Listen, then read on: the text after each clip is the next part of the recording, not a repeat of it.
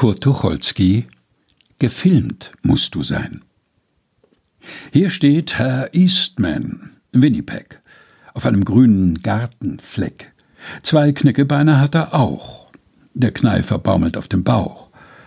Er ist nicht mehr ganz neu. Indessen, man darf das eine nicht vergessen. Herr Eastman, Vater des Erfinders der Kunstbutter. Er lächelt da im Gartenhof, auf einer Backe etwas doof. Der Fotograf dreht heiter mild, die Firma braucht ein neues Bild. Die Kinos wird er amüsieren, die Sesselreihen buchstabieren Herr Eastman, Vater des Erfinders der Kunstbutter.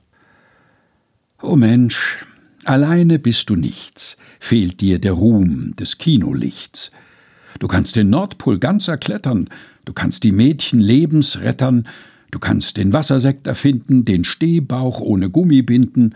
Was nützt dir aber alles das? Dich gibt es nicht. Dir fehlt noch was.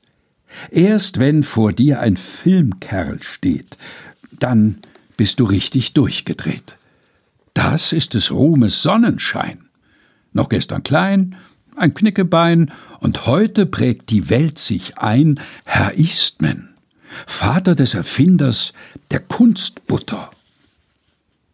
Kurt Tucholsky Gefilmt musst du sein. Gelesen von Helga Heinold.